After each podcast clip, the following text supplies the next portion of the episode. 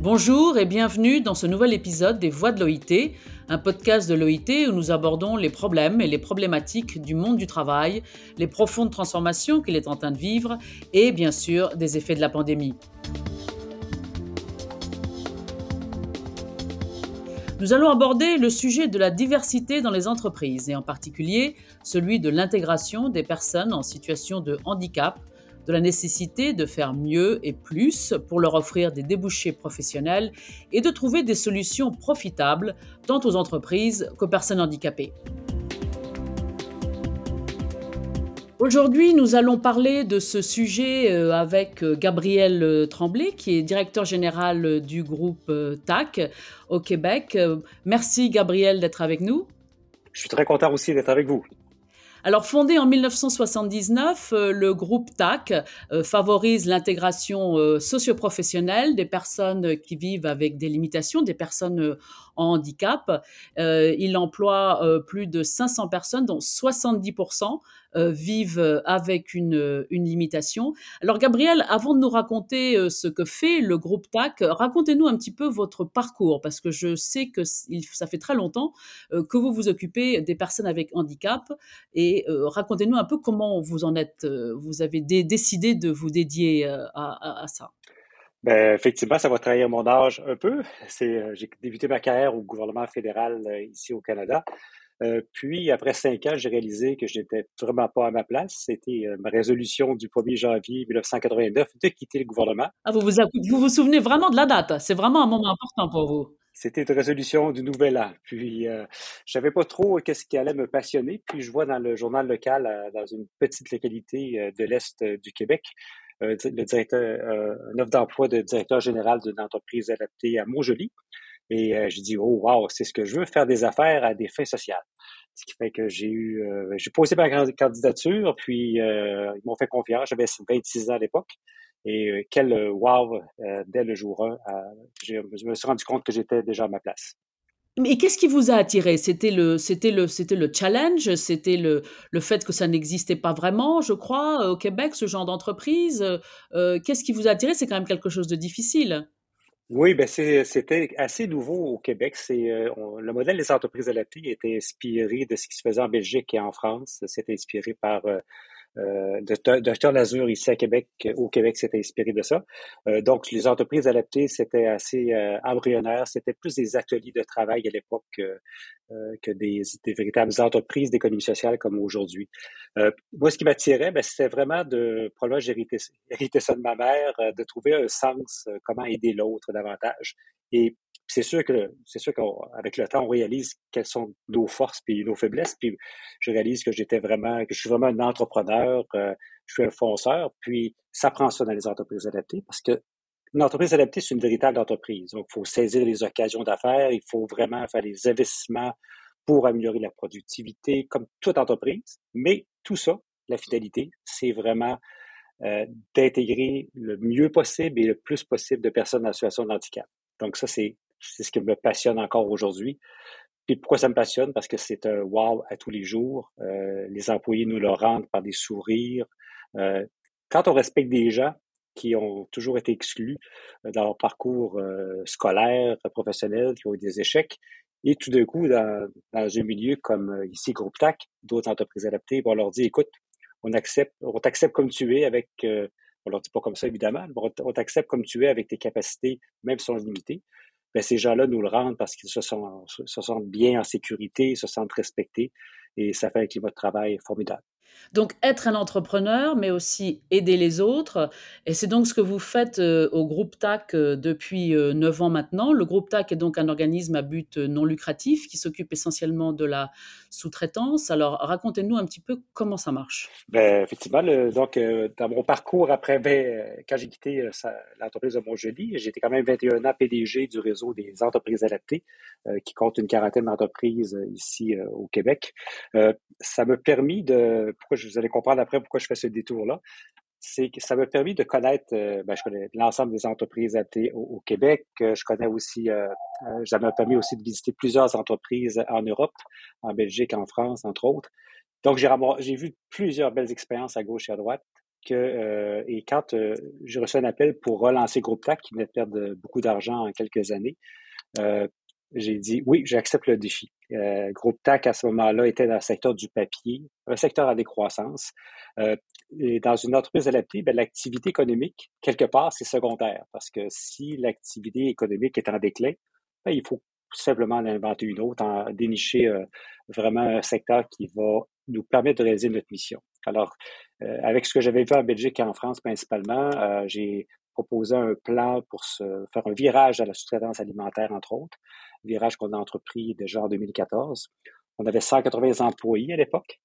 Et euh, vraiment un très, très bel accueil. On fait maintenant la sous-traitance pour plusieurs belles entreprises euh, dans la région aussi, euh, au niveau de dans le chocolat. On en a aussi dans la fabrication de, de barres santé, entre autres.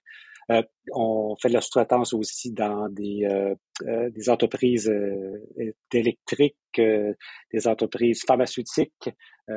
donc, c'est plusieurs, tout ce qui est le potentiel de créer un emploi, ben, si ça, on qualifie nos clients qui, qui nous, ce qui nous permet maintenant de, de créer, euh, de supporter près de 500 emplois dans nos deux usines à Québec.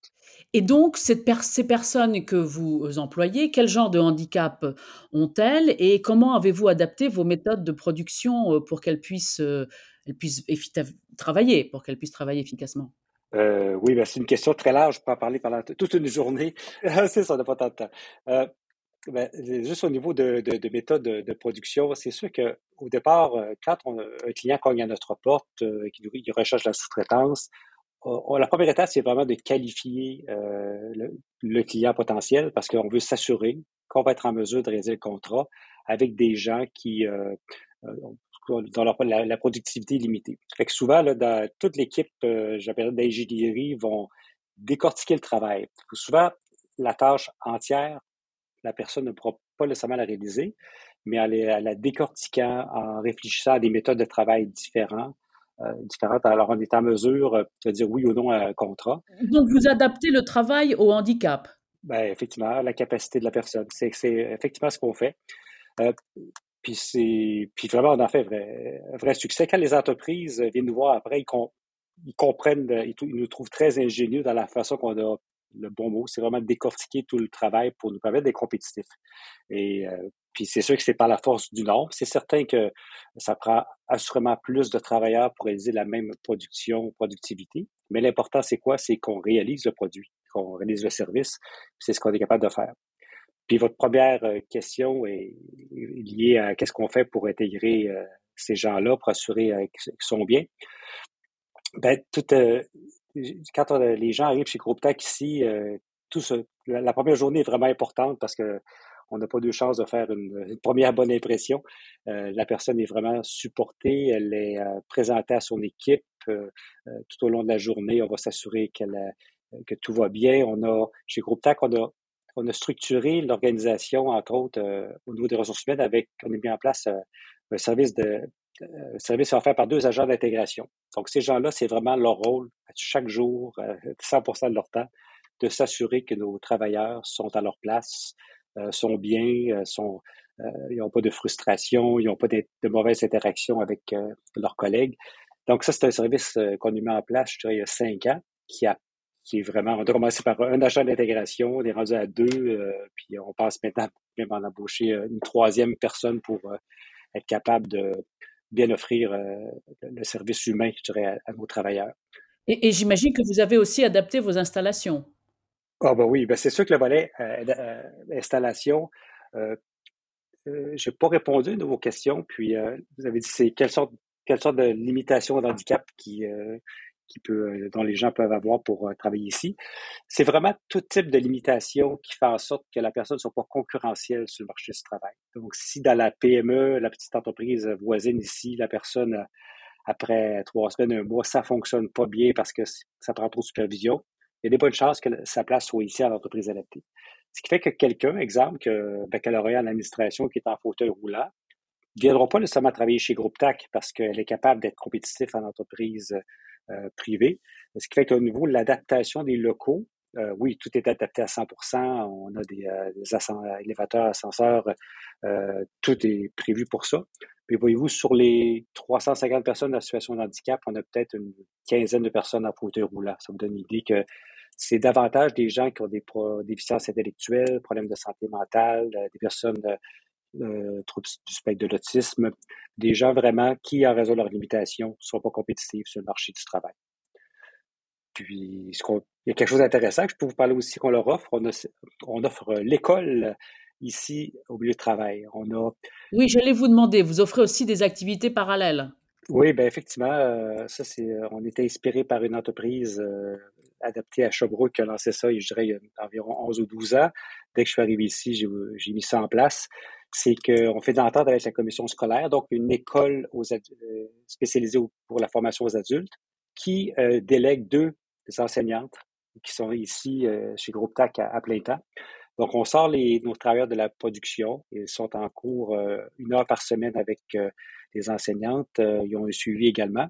Et ce qu'on leur offre, c'est quoi? Ben, c'est vraiment tout le savoir-être, tous les, les, les, soutiens à comment gérer les conflits, comment interagir avec ses collègues, gérer le stress. fait, toutes des petites choses qui vont faire en sorte que les, on, aide à, justement à, grandir, à faire grandir nos travailleurs.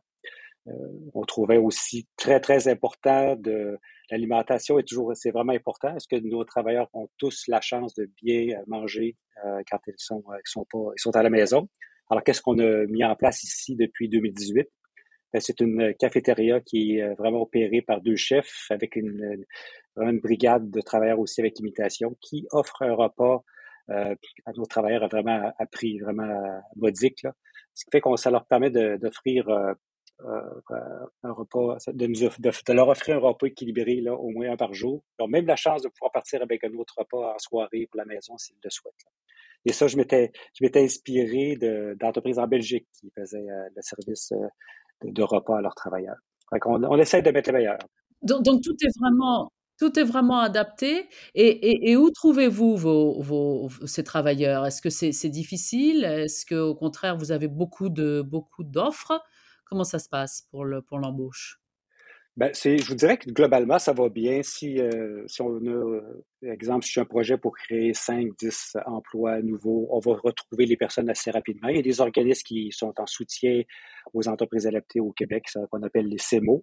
Euh, mais c'est certain que si je voulais, je, dis je, mais dans le fond, si Groupe TAG voulait embaucher 40 personnes de, de, d'un coup sec, ça serait assez difficile ici aussi, on a nos, comme dans plusieurs pays, on a nos euh, contraintes administratives. C'est, difficile de, rejoindre euh, tous les, toutes les personnes en situation de handicap pour les inviter à, venir faire euh, une expérience de travail chez nous. juste pour donner une idée, au Québec, il y a encore 120 000 personnes handicapées qui sont sur l'aide sociale. C'est beaucoup de personnes.